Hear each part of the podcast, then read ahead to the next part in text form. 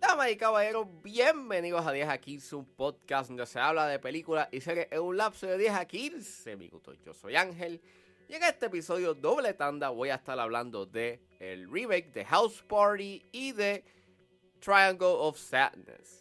House Party está disponible en HBO Max, mientras que Triangle of Sadness está disponible en Hulu. Así que setback, relax, que 10 a 15 acaba de comenzar.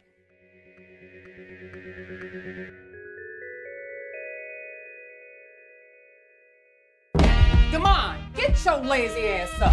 Ay, ay, lo puedo already. House Party es una película dirigida por Cal Marek. Él es un director mejor conocido por haber hecho videos musicales para diferentes raperos, incluyendo a Kendrick Lamar. Y es escrita por Jamal Olori y Stephen Glover. Y el elenco lo compone Jacob Lattimore, Tosin Cole, Karen Abalam, DC Young Fly, Shakira Janai Pay, Melvin Gregg, Alan Maldonado, Ratimi y Kid Cudi. Y el filme trata sobre dos amigos que están económicamente en crisis, que trabajan como limpiadores de hogar, que descubren que han sido asignados a limpiar la casa de LeBron James, mientras está en un retiro. Ambos deciden hacer un party en la vivienda de él con el objetivo de hacer dinero y alcanzar la inmortalidad en las redes sociales. Pues esta película, eh, como dije, es un remake de House Party. Yo no sabía de esta franquicia.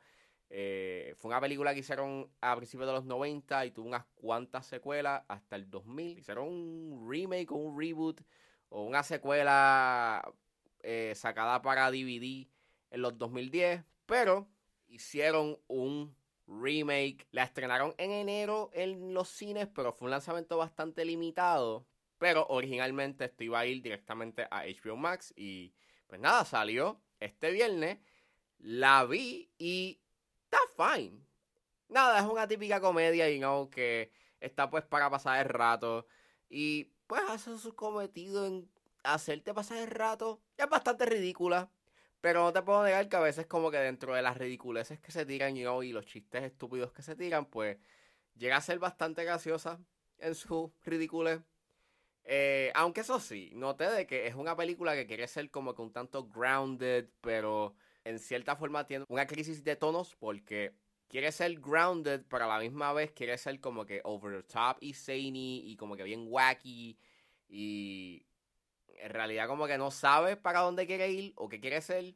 Y, pues, eh, en parte sí me gusta ese elemento wacky y like over the top que tiene en su segunda mitad. Creo que es mucho más entretenido que lo que sucede you know, en su primera mitad, que pues, aunque tenga sus momentos graciosos, pues no es tan entretenido como lo que se tiran you know, en, ese, en esa segunda mitad, que es como que bien wild y algarete, que sale de la nada, pero it was fun. It was, it was fun. No te puedo negar que pues fue entretenido. Este, eso sí, los chistes son bien, son bastante dependientes a referencias de la cultura popular y en cierta forma, pues el resultado de esa dependencia es como con tanto mixto, porque pues hay chistes que sí funcionan y hay chistes que no. Y en verdad, pues, hay chistes que pues no funcionan y, se nota que son como que pues bien. Eh, como que pues, I mean it's funny hacer referencia a esto que pasó en la cultura popular, so let's do it. Y en verdad, como que no, no, no, no es gracioso. Este, la fotografía está fine, está bien bonita.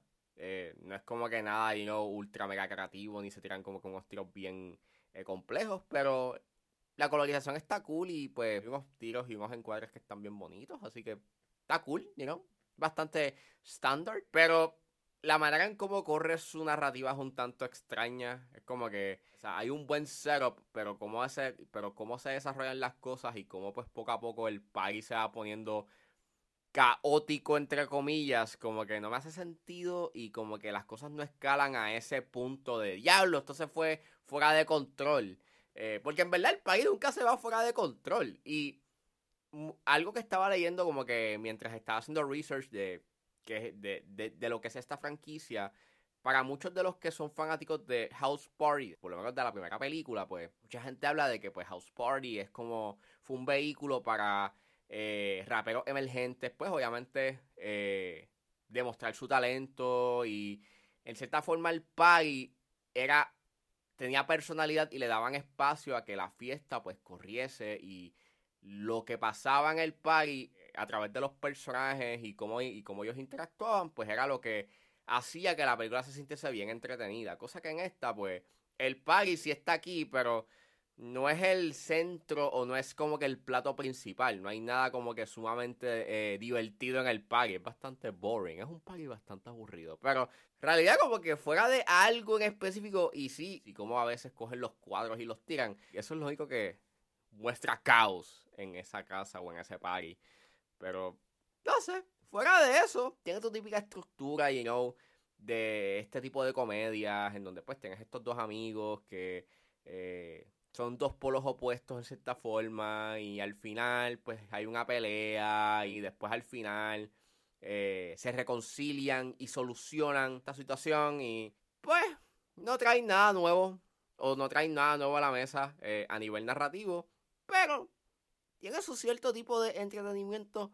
Again, es una película que está para pasar el rato. Y pues, si quieres ver una película que está pues para eso, para pasar el rato, House Party hace eso. Nada más y nada menos. Your hairline is perfect. Anyone who says otherwise is just jealous. This guy. Y saliendo de House Party, ahora vamos a hablar de Triangle of Sadness, que está disponible en Hulu. So, is this runway casting for a grumpy brand or a smiley brand? So it's a grumpy brand, yeah? Congratulations! Show me that Balenciaga look. Suddenly I'm dressed in something way less expensive. It's H&M! Yay! Balenciaga! And H&M! Balenciaga!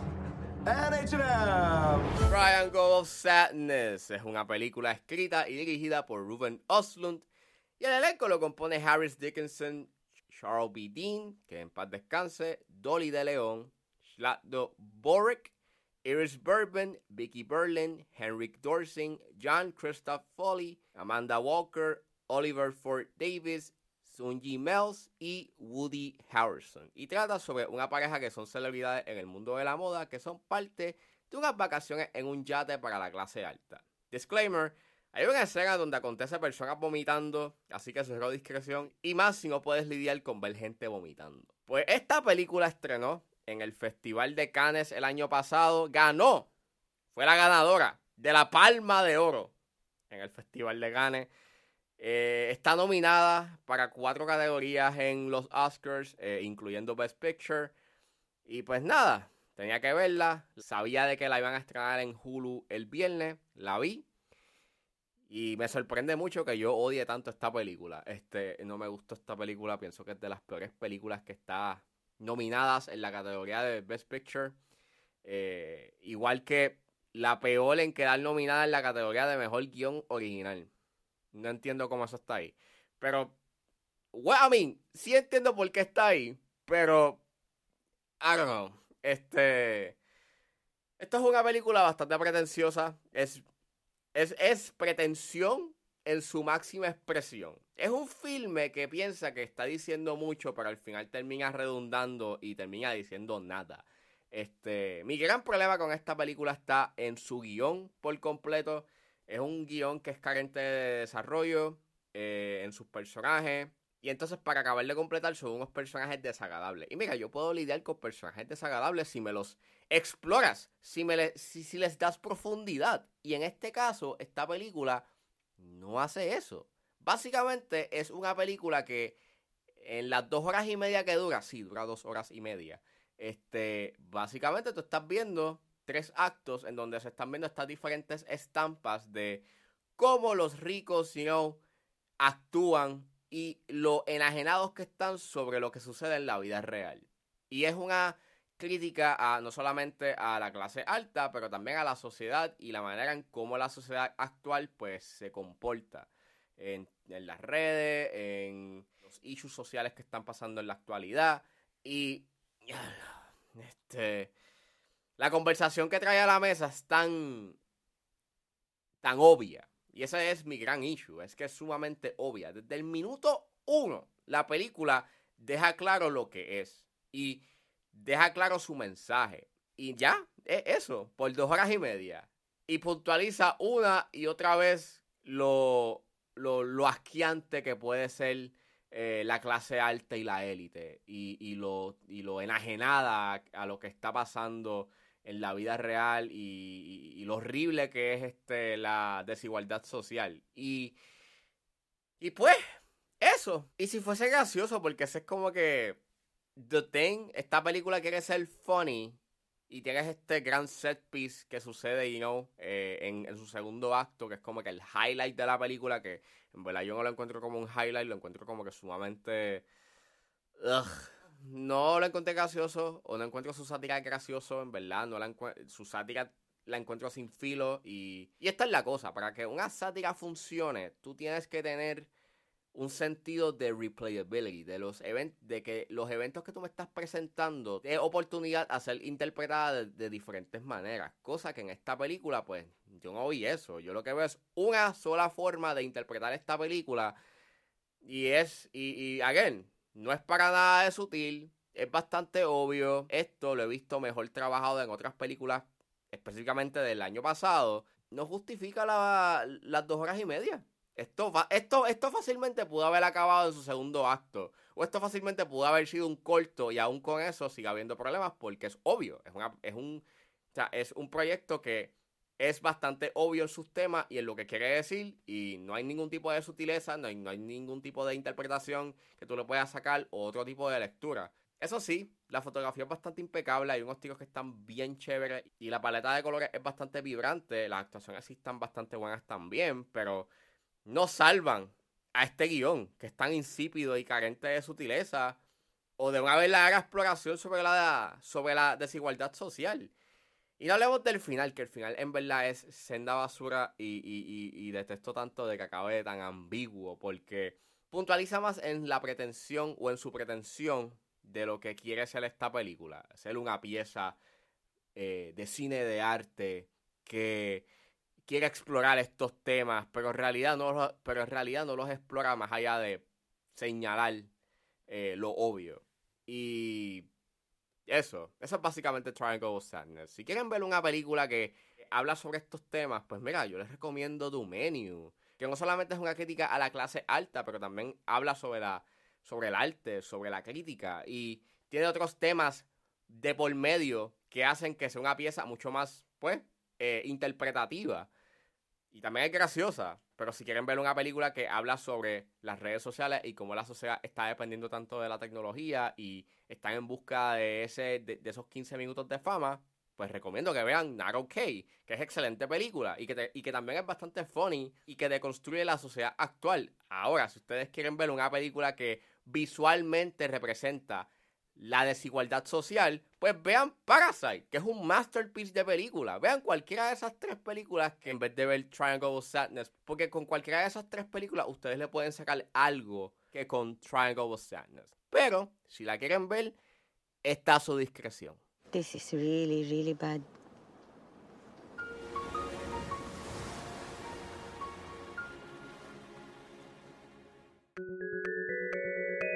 Bueno, eso fue todo en este episodio de 10 a 15. Espero que les haya gustado. Suscríbanse a mis redes sociales. Estoy en Facebook, Twitter e Instagram con alex.pr. Recuerden buscarme en Patreon con un solo dólar. Pueden suscribirse a la plataforma y escuchar antes de su estreno los episodios de 10 a 15 y a 4x3. Me pueden buscar en la plataforma como Ángel Serrano o simplemente escriban patreon.com slash 10 a 15. Recuerden buscarme en su proveedor de podcast favorito como 10 a 15 con Ángel Serrano. Gracias por escucharme y nos vemos en la próxima.